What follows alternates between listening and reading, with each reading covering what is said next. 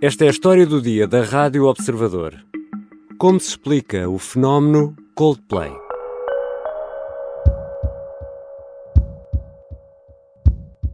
So I, I met this teacher here, Juliana, and I say, I'd like to say this, I'd like to say this.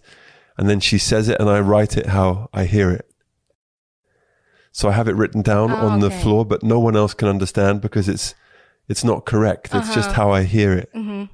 So it's like a gente muito feliz de estar aqui com vocês. Chris Martin gosta de falar com o público, neste caso em português, e escreve as palavras como as ouve e cola o papel no chão para ler.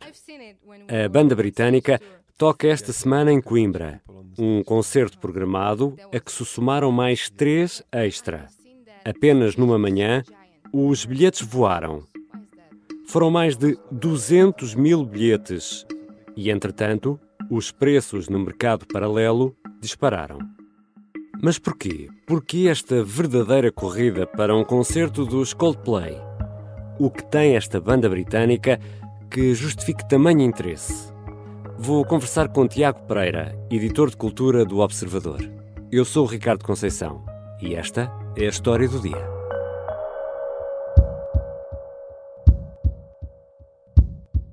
Bem-vindo, Tiago. Olá, Ricardo. Sinto que eh, te tenho aqui poucas vezes na história do dia. Temos, temos que reforçar uh, os laços que nos Sim, unem. acho que sim. Bom, no início era a guitarra. Onde nasceram estes rapazes? Não quero ouvir bem a história deles, quero ouvir a história da banda. É uma banda que nasce uh, em meados dos anos 90 em Londres. Hum. Uh, quatro rapazes, acho que podemos dizê-lo, quatro rapazes muito simples.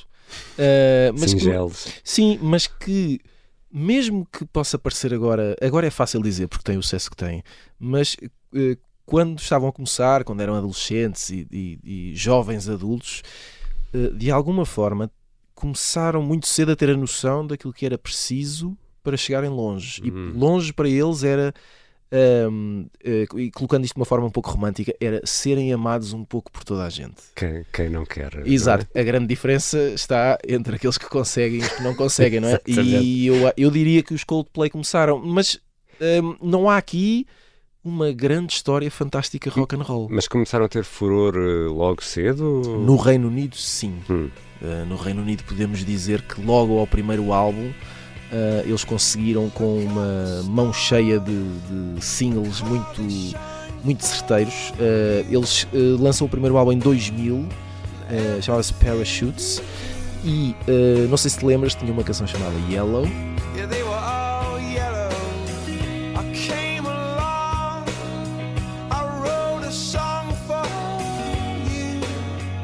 videoclipe, uh, Chris Martin apanhava bastante chuva, ficava muito molhado. E, e é interessante ver como, se fores ver o vídeo agora, notas a diferença. Era mesmo um garoto, era, era, era um pequeno jovem. Mas no Reino Unido, mas atenção, estamos a falar de um mercado em que, sobretudo nesta altura, a imprensa especializada, os médias especializados que ainda tinham a força que hoje já não têm, Uhum. porque o mercado mudou e o mundo mudou, estava constantemente a tentar nomear os novos qualquer coisa. E estes eram os novos que Estes eram uma espécie de os novos U2, eventualmente, Hum. mas talvez com um pouco de os novos Radiohead. Radiohead antes de OK Computer. Uhum. Radiohead, banda de guitarras e de canções muito melancólicas. Eu acho que era por aí que eles se situavam. Mas, eh, eh, e é precisamente em 2000 que eles tocam pela primeira vez em Portugal, foram a, a, a Paredes de Cora, mas ninguém lhes deu Está- Estás grande intrigado hoje em dia, não é? Sim, ninguém lhes deu grande importância Como é na que uma altura. pois banda não. que agora vende 220 mil bilhetes Exatamente. aparece assim eh, eh, num, num festival eh, ainda à luz do dia, Minhoto. não é? Fora do, do grande circuito. Paredes de Cora hoje ainda tem essa filosofia, na altura se calhar ainda tinha mais porque também tinha menos tempo, tinha menos história, hoje consegue ter uns cabeças de cartaz diferentes, mas sempre foi muito eh, vamos tentar trazer algo em que acreditamos e que, e que achamos que as pessoas vão gostar, vamos fazer apostas. Uhum. Uh, os Coldplay, uh, acho que podemos dizer, batiam no Reino Unido e tinham um lado muito eficaz E eu acho que também é isso que os traz aqui a este ponto. E, portanto, e tinham ali uma série de singles certeiros e tinham um lado que hoje não tem. Não estávamos a falar de grandes produções como, como vamos ver aqui. Estamos a, estávamos a falar de uma banda com duas guitarras, um baixo, bateria e uma voz. Portanto, era um lado. Era uma espécie de pop feita na garagem, de gente muito jovem que estava a aprender a crescer. till I drive you away. I know what.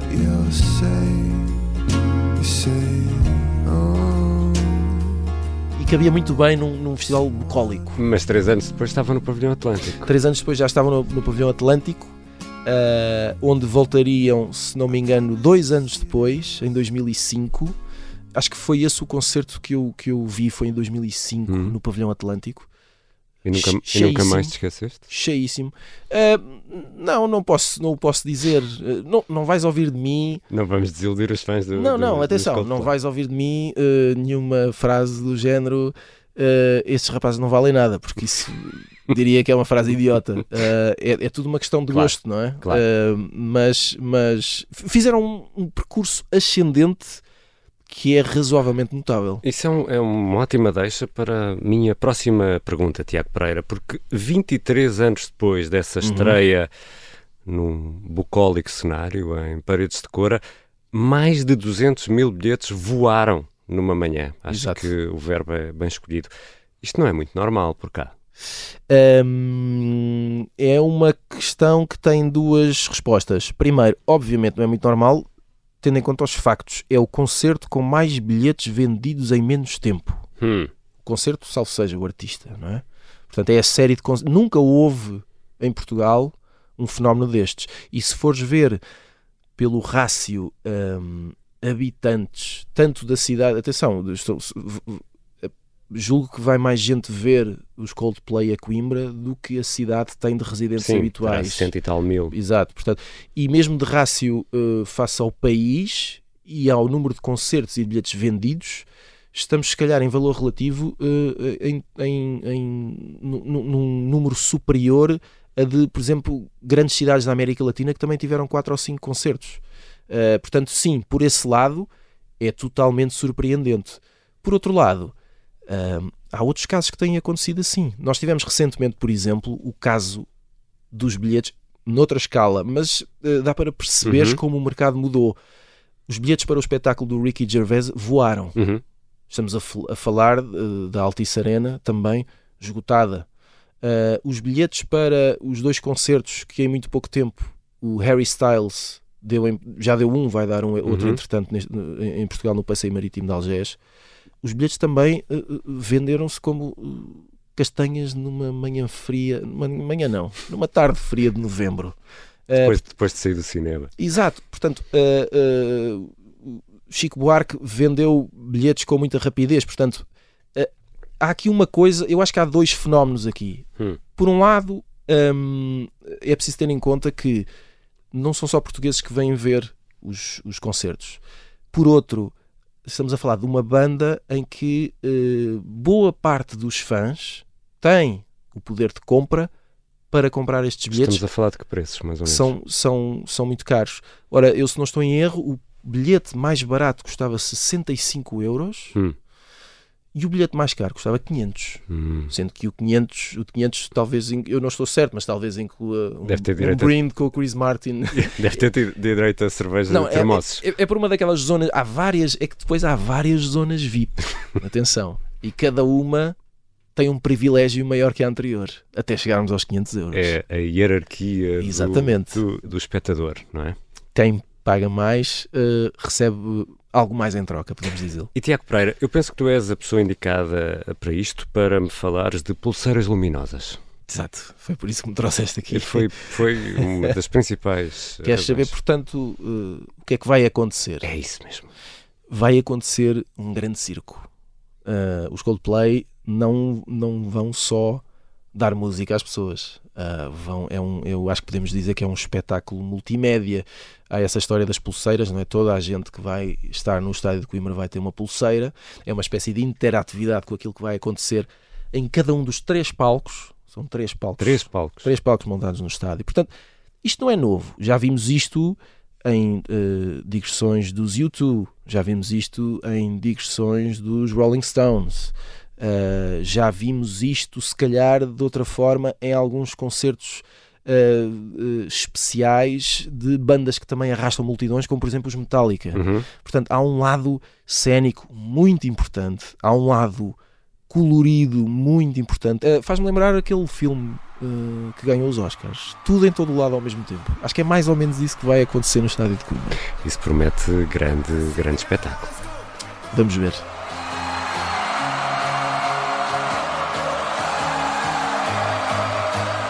Já voltamos à conversa com o editor de cultura do Observador, Tiago Pereira. Porquê Coimbra e o que é que os Coldplay têm que justifique esta paixão nacional?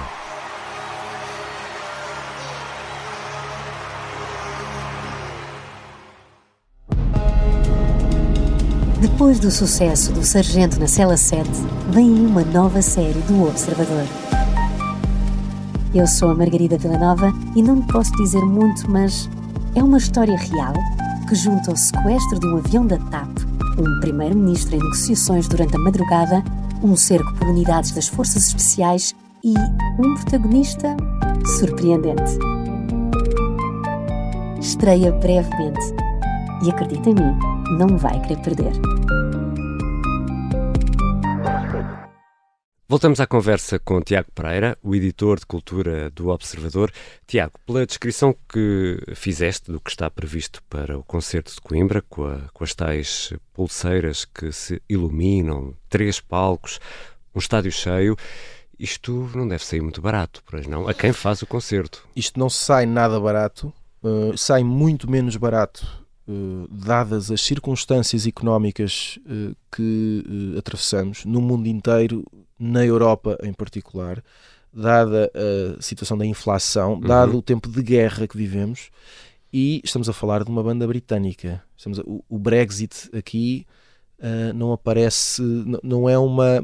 Não é um detalhe, Também conta. conta e muito. Uh, aliás, há, há, há, há vários, se fores ver na, na imprensa britânica, há vários relatos de músicos e bandas uh, britânicas que estão com muitos problemas porque, de repente, atravessar a Europa uh, uh, é muito mais complicado burocraticamente, é muito mais complicado em termos financeiros. Hum. E depois, uh, os Coldplay parecem seguir aqui uma política derivada disso mesmo, que tem sido seguida por muitas outras estrelas e muitos outros nomes grandes que têm um grande investimento na produção, que é vamos tentar concentrar uh, concertos e espetáculos de grandes dimensões num só sítio, Uhum. em várias datas, porque fica mais barato, a produção fica montada, monta-se e desmonta-se uma vez, e vamos deixar que as pessoas venham ter connosco. E quem quiser que venha. Quem quiser que venha. E daí eu dizer que, atenção, os Coldplay vão tocar em Portugal, em Espanha, eh, na Suíça, eh, talvez um dia, não sei se é só um dia, Uhum. nos Países Baixos, em Itália e alguns concertos no Reino Unido, que é um mercado que vale por si só. Portanto, para uma banda da dimensão dos Coldplay, não que- são assim que está em tantas turnê datas. há um ano e... É, co- começaram, a, a digressão começou em março do ano passado, Hum.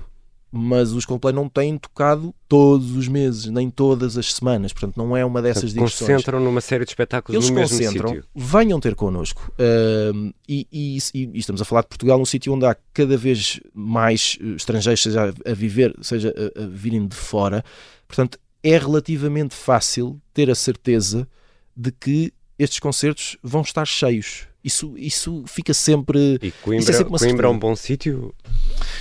Coimbra tem, tem eh, estamos a falar de um estádio, ah, estamos a falar de.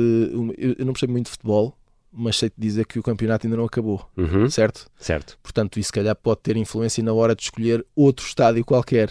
Ah, estamos a falar de uma, de um- de uma zona central do país, ainda que não tenha ah, um aeroporto. Ou, bom, Mas Tem- nu- nunca sabemos, não é? e agora, isto agora é ser muito fraco porque eu posso dizer: tem comboio. Tem comboio Tem. até ver, não é? Não, mas tem, tem.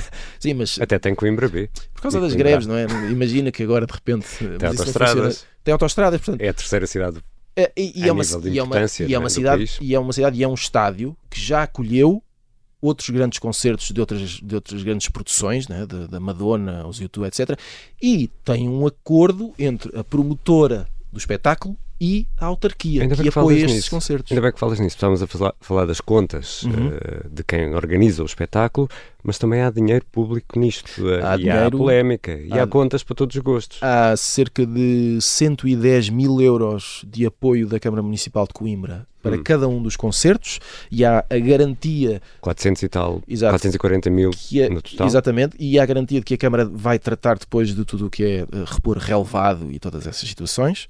Um, isto foi tudo defendido pela autarquia e explicado, garantindo que este investimento terá um retorno usando, por exemplo, o paralelismo eh, daquilo que acontece com o Rally, Uhum. o, campe- o Campeonato Mundial, Mundial de Rallys quando passa pela zona de Coimbra, fazendo uma extrapolação, a Câmara espera um retorno de cerca de 70 a 75 milhões de euros entre Hum. dinheiro que toda a gente vai deixar ali, hotelaria, restauração, eh, tudo isso defende a autarquia, vale a pena este esforço que levantou alguma polémica, porque estamos a falar de uma altura em que os dinheiros públicos eh, e o dinheiro da carteira das pessoas, enfim, eh, dá muito que falar. Tiago Pereira, para além de seres um especialista em pulseiras luminosas, Sim. eh, como já provaste, Claro. também és um verdadeiro doutor em música. Aliás, estás todas as semanas Sobretudo. no Isto Não Passa na Rádio, na Rádio Observador. Os Coldplay, e isso ficou-me do início da nossa conversa, têm assim uma espécie de fórmula secreta para o sucesso ou são tipo rei Midas eh, que onde tocam transformam em ouro? Não acredito muito na existência dessa, dessa capacidade sobre-humana, ah, mas, mas posso dizer que pelo menos durante os, os três, quatro primeiros álbuns, os Coldplay conseguiram uh, um feito extraordinário que é ah, o de garantir que cada disco tinha pelo menos três ou quatro canções ahm, inescapáveis. Tais como? Uh, no, no primeiro álbum tinhas o Yellow e tinhas o Trouble e portanto tinhas esse lado muito um, meio melancólico Oh no, I see. mas Uhum. melancólico de quem pede um, um abracinho, sabes? Uh, que é uma coisa que os uh, que os Coldplay fazem muito bem. Uh, tiveste depois o uh, A Rush of Blood to the Head que teve, uh, por exemplo, o The Scientist ou In My Place. Come up to que eu acho que ainda hoje toda a gente se lembra. eh, Eles conseguem fazer uma coisa que é muita gente eh, decorar as canções ou saber muitos versos de cor e nem sabe muito bem porque é que o faz, não é? Porque as canções passam com tanta intensidade que depois eh, eh, ficam na cabeça. Tiveste pouco depois o, o X and Y, que teve o Fix You, eh, e o Speed of Sound. O Fix You que apareceu, eu não sei em quantos filmes e em quantos episódios de, de séries. Eh, portanto, ficou. E por aí fora. Atenção. Mas isso é fórmula? a partir de certa altura eu não diria que é uma fórmula, mas é eu, eu acho que é um misto de de facto procurar desde o início juntar o que há de melhor nas várias influências que ouvem, aprender com os melhores Uhum. e a partir de certa al- altura eh, ganha-se calo. E portanto já sabemos que determinadas curvas e determinadas sequências de acordes, e se calhar se meter aqui um acorde menor, isto vai ficar dramático o suficiente para as pessoas ficarem agarradas. Isso não dá razão aos que não gostam de Coldplay? Há várias razões para não gostar de Coldplay. Atenção, não é? Ah, o, o Chris Martin, eh, eu fico na dúvida se ele é eh, um tipo extremamente simpático e porreiro ou se é um tipo exageradamente simpático e porreiro. Alguma coisa poderá não bater certo aqui. Entendes? Isto é para tu veres que de cada lado positivo pode haver Nós um. somos, nós somos dois tipos extremamente simpáticos Sim, e porreiros, claro. Tiago. Mas entendes? É, é, é- um homem que é, às vezes parece que quer salvar o mundo e quer salvar-nos a nós todos. Hum. Isso pode ser irritante para muita gente, não é? É verdade que a forma de cantar, o tom das canções, a, a- a- tal progressão melódica e harmónica, o facto de ser relativamente previsível, nós sabermos qual é para onde é que cada canção vai. Isso pode agradar a muita gente, como pode ser a- apelidado de eh, preguiça ou facilitismo. A junção, por exemplo, recente que os Coldplay fizeram com alguma música eletrónica, Uhum. como se transformassem o seu lado, esse, eh, pegassem nesse lado melancólico, esquecessem e, e transformassem numa espécie de grande rave de felicidade. Eh, tudo isso pode ser um bocadinho enervante para algumas pessoas.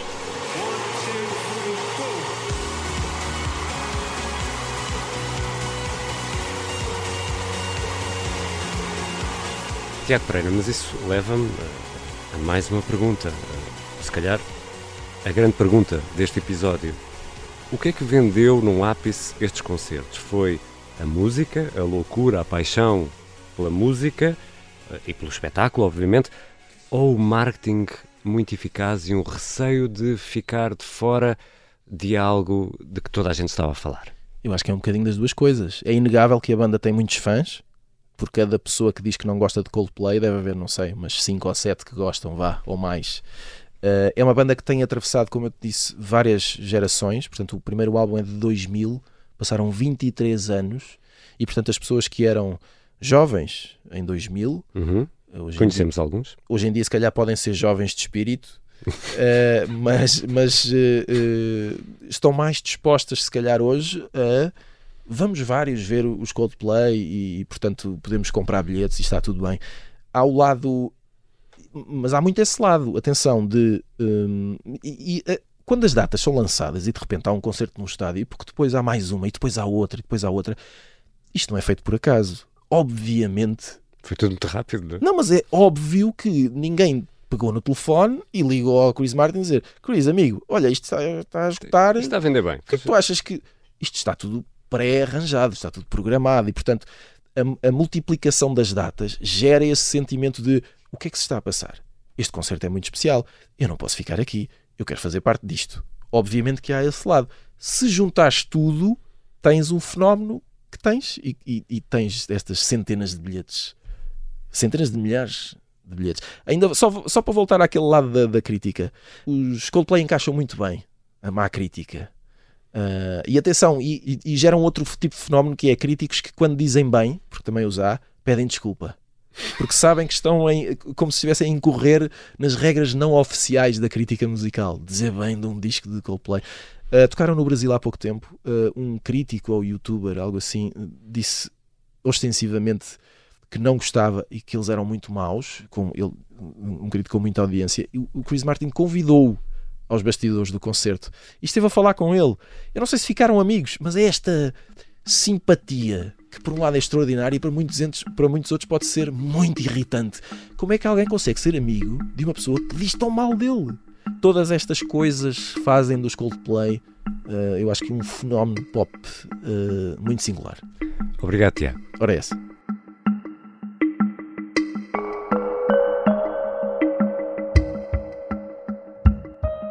Tiago Pereira é o editor de cultura do Observador. Podemos também ouvi-lo todas as tardes na Rádio Observador, no Lado Bom da Vida, às quintas, depois do Jornal do Meio-Dia, no Pop-Up e ao fim de semana, no Isto Não Passa na Rádio. Esta foi a história do dia e ouvimos neste episódio certos de várias canções dos Coldplay: Yellow, Sparks, Viva la Vida, ao vivo em São Paulo, Trouble, The Scientist, Fix You e Sky Full of Stars, ao vivo em Buenos Aires, na Argentina. A sonoplastia é do Bernardo Almeida, a música do genérico é do João Ribeiro. Eu sou o Ricardo Conceição e se vai a Coimbra, bom concerto. Até amanhã.